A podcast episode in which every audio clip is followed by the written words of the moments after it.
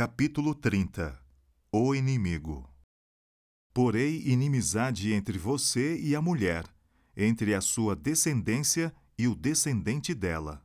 Este lhe ferirá a cabeça, e você lhe ferirá o calcanhar. Essa inimizade ou hostilidade não é natural.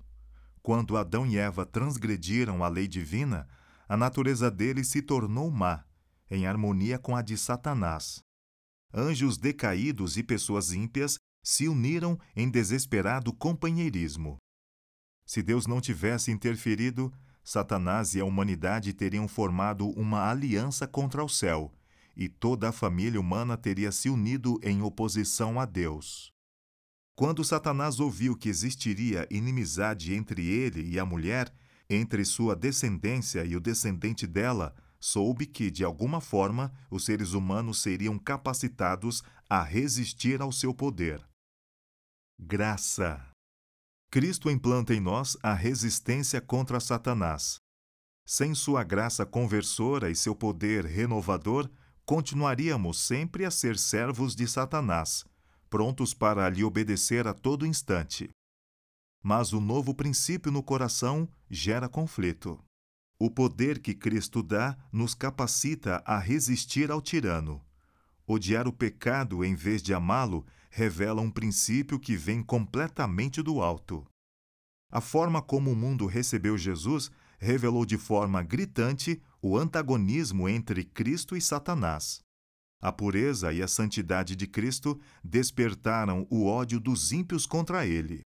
Sua negação do eu era uma repreensão constante às pessoas orgulhosas e sensuais.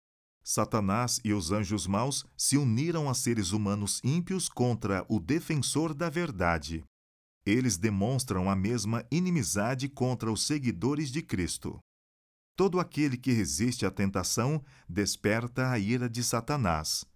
Cristo e Satanás nunca entrarão em harmonia. Todos os que desejam viver piedosamente em Cristo Jesus serão perseguidos. Os representantes de Satanás tentam enganar os seguidores de Cristo e atraí-los para longe da lealdade a Ele. Distorcem as Escrituras a fim de alcançar seu objetivo. O Espírito que condenou Cristo à morte move os ímpios a destruir os seguidores de Jesus.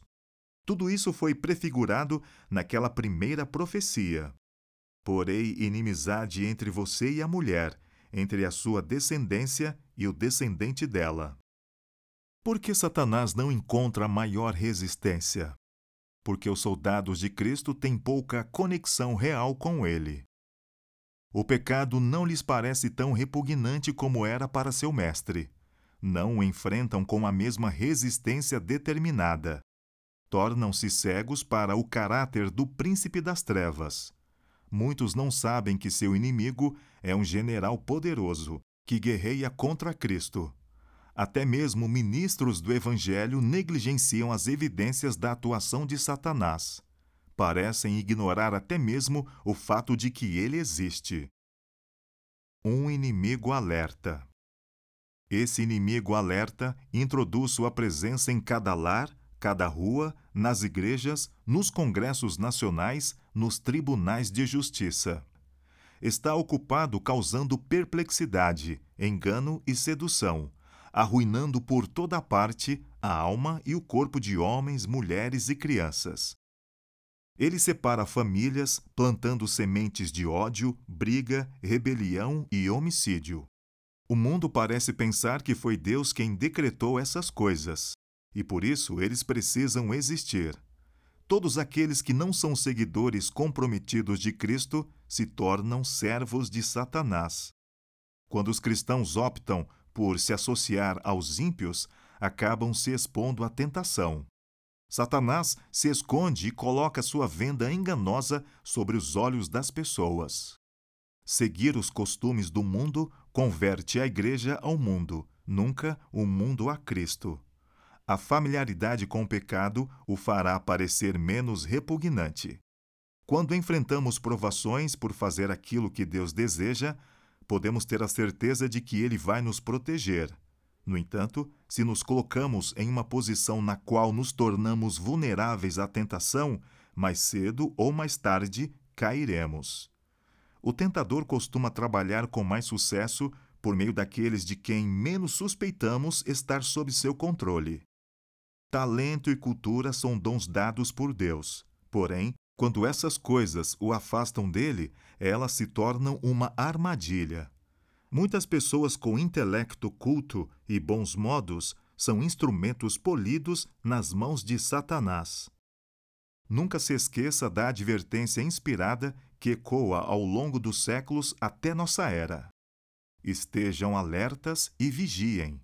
O diabo, o inimigo de vocês, anda ao redor como leão, rugindo e procurando a quem possa devorar.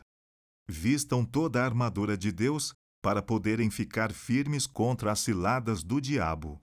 Nosso grande inimigo está se preparando para a sua última campanha. Todos aqueles que seguem a Jesus terão conflitos com o inimigo. Quanto mais os cristãos imitam de perto o padrão divino, com certeza mais vão se tornar alvos dos ataques de Satanás. Satanás atacou a Cristo com tentações atrozes e sutis, mas Jesus o repeliu em todos os conflitos.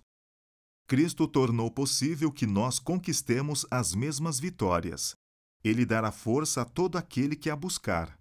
Satanás não pode vencer nenhuma pessoa sem seu consentimento. O tentador não tem poder para controlar a vontade, nem para forçar o indivíduo a pecar. Pode causar aflição, mas não profanação. O fato de Cristo tê-lo vencido deve inspirar coragem em seus seguidores para travar a batalha contra o pecado e contra Satanás.